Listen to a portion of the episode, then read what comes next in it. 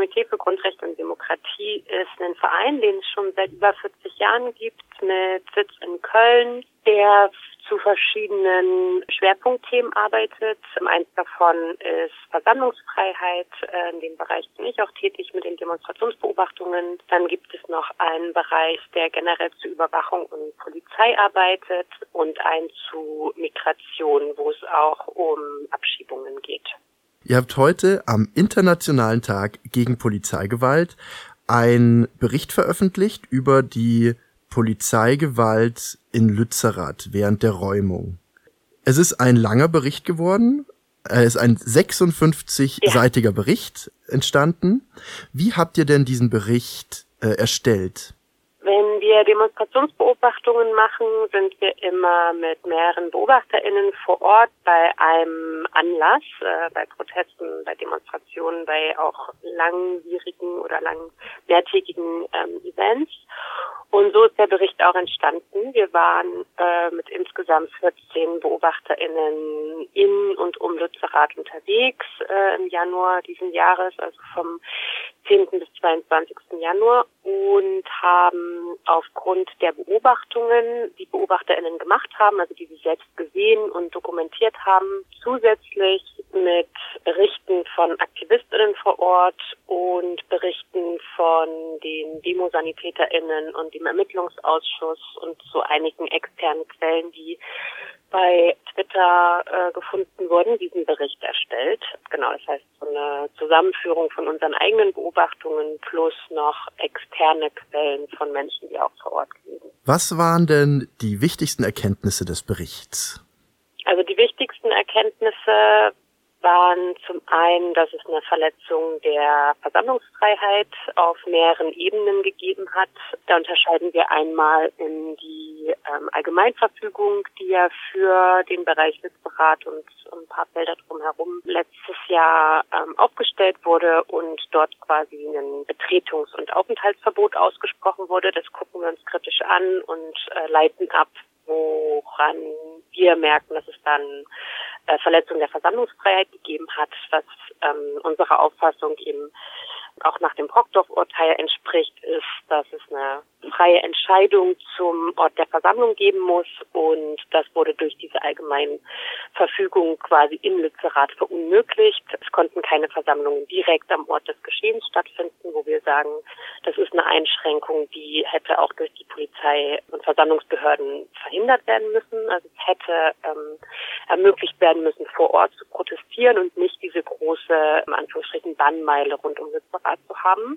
Das ist so zum einen. Zum anderen wurden angemeldete und unangemeldete Versammlungen entweder, wenn sie angemeldet waren, durch hohe Auflagen bei den Versammlungsbescheiden oder durch eine hohe Polizeipräsenz, ähm, durch sehr äh, strikte Orte, wo Versammlungen überhaupt stattfinden, konnten äh, massiv eingeschränkt und unangemeldete Versammlungen, also wo es ne, einen sie in Ungehorsam Richtung Lützerath gegeben hatte, wurde ähm, durch Polizei massiv zurückgeschlagen, ähm, im wahrsten Sinne des Wortes. Und auch in dem Sinne eine krasse Einschränkung der Versammlungsfreiheit, weil auch unangemeldete Versammlungen die Fre äh, Freiheit genießen müssen von Versammlungen. So, das ist so ein großer Teil. Ne? Wir machen ja Demonstrationsbeobachtungen im Sinne von Versammlungsfreiheit, deswegen nimmt es auch einen großen Teil vom Bericht ein.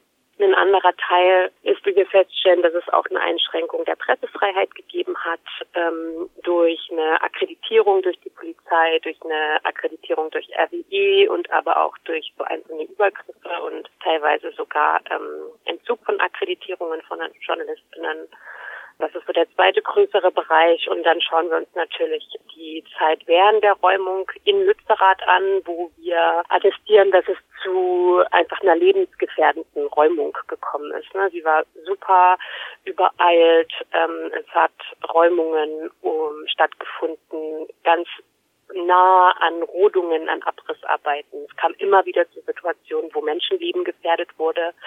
Ähm, es kam zu Dauerbeleuchtung, ähm, Dauerlärm. Es wurde einfach rund um die Uhr ähm, geräumt, auch wenn das Innenministerium in NRW das abstreitet ähm, und sagt, es hätte eine nächtliche Pause gegeben und so weiter. Ne? Wir gucken uns quasi die Situation in Lützerath an und aber auch dann noch natürlich die massive Polizeigewalt, sowohl am 14. bei der Großdemonstration, was ja auch medial stark aufgegriffen wurde, und aber auch bei anderen Versammlungen, die stattgefunden haben. Genau, wie du schon sagst, ist ein ganz langer Bericht. Es sind so ähm, einige Schwerpunkte, die wir uns anschauen. Bezüglich der Versammlungsfreiheit hätte ich eine Nachfrage. Und zwar, wie ihr in eurer Ankündigung von dem Bericht auch schreibt, handelt es sich dabei ja um ein Privatgelände.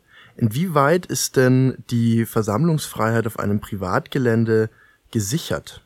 Es gibt dazu unterschiedliche ähm, Auffassungen, rechtliche Auffassungen. Ähm, es kann argumentiert werden, und so wurde das auch argumentiert, wenn das ein Privatgelände ist, dann besteht das Hausrecht bei den EigentümerInnen und die können sagen, eine Versammlung dulde ich hier nicht. Es gibt Urteile zu Versammlungsfreiheit auf so halb privatem, halb öffentlichen Raum, wo man sagt, auch wenn der Ort quasi privat ist, aber öffentlich zugänglich, dann müssen dort Versammlungen stattfinden können.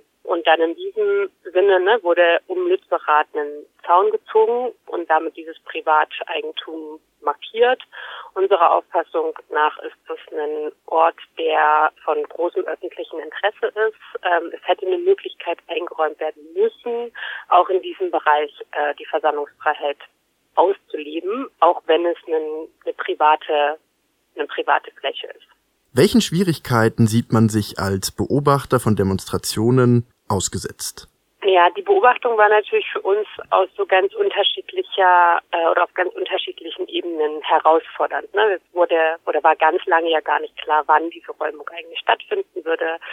Dann haben wir uns irgendwann entschieden, okay, das ist der Zeitraum. Wir waren mit zwei bis fünf BeobachterInnen pro Tag unterwegs, was natürlich für das Gelände vor Ort recht wenig ist. Ne? Wir wussten von Anfang an, wir werden nicht alles sehen können. Und in dieser Gewissheit haben wir auch beobachtet und haben auch den Bericht geschrieben und das irgendwie auch sehr klar benannt. Ne? Wir konnten die Situation, bei denen wir waren, und das waren am Anfang der Räumung auch viel in Lützerath, die Situation beschreiben, die wir äh, beobachtet haben, weil wir vor Ort waren, ähm, haben Räumungen gesehen, haben verfolgt, wie Menschen aus Lock-ons gelöst wurden, wie ähm, Baumhäuser geräumt wurden, wie aber eben auch diese äh, lebensgefährdenden Situationen entstanden sind, ne, wo Balken weggebrochen sind von Baumhäusern, wo Geäst in aktive Traversen gefallen ist ähm, und haben uns auf die konzentriert, auf die Beobachtungen, die wir selbst gemacht haben und im Nachgang aber auch noch mit AktivistInnen gesprochen, die in diesen Situationen äh, involviert waren, aber quasi an einer anderen Position, ne, also zum Beispiel in der Traverse waren Genau, und dann haben wir einfach versucht, eine größtmögliche ähm, Informationssammlung zu machen durch diese ganzen unterschiedlichen Situationen, die wir eben auch nicht beobachten konnten, indem wir mit Strukturen wie Ermittlungsausschuss oder DemosanitäterInnen gesprochen haben und von denen eine Einschätzung bekommen haben, haben uns aber auch auf journalistische Quellen mitberufen, die vor Ort gewesen sind. Genau, also äh, JournalistInnen, die auch mit Verdi unterwegs waren und dort auch schon die Einschränkung von Pressefreiheit während der Räumung quasi angeklagt haben. Genau, haben Bildmaterial viel gesichtet, Videomaterial viel gesichtet, um so zu einer Einschätzung zu kommen, auch wenn wir natürlich nicht jede einzelne Beobachtung selber machen konnten und haben uns dann eben auch die Berichte von Innenministerium und Polizei, die Pressekonferenzen und so angeschaut. Wie könnte das Komitee denn jetzt mit Hilfe des Berichts Einfluss nehmen auf die Politik zum Beispiel? So eine Einflussnahme auf Politik ist gar nicht unbedingt unsere unsere Zielstellung. Ne? Wir sind ein unabhängiger Verein, der quasi parteiisch mit der Versammlungsfreiheit oder mit der Freiheit auf offene Meinungsbildung und Äußerung agiert. Wir haben beobachtet, wir stellen den Bericht zur Verfügung und setzen darauf, dass sich Politik auch ernsthaft damit auseinandersetzen will, welche Fehler sie während der Räumung auch gemacht hat. Und das ne, ist auch ein Aspekt, den wir in diesem Bericht auch nochmal stark machen.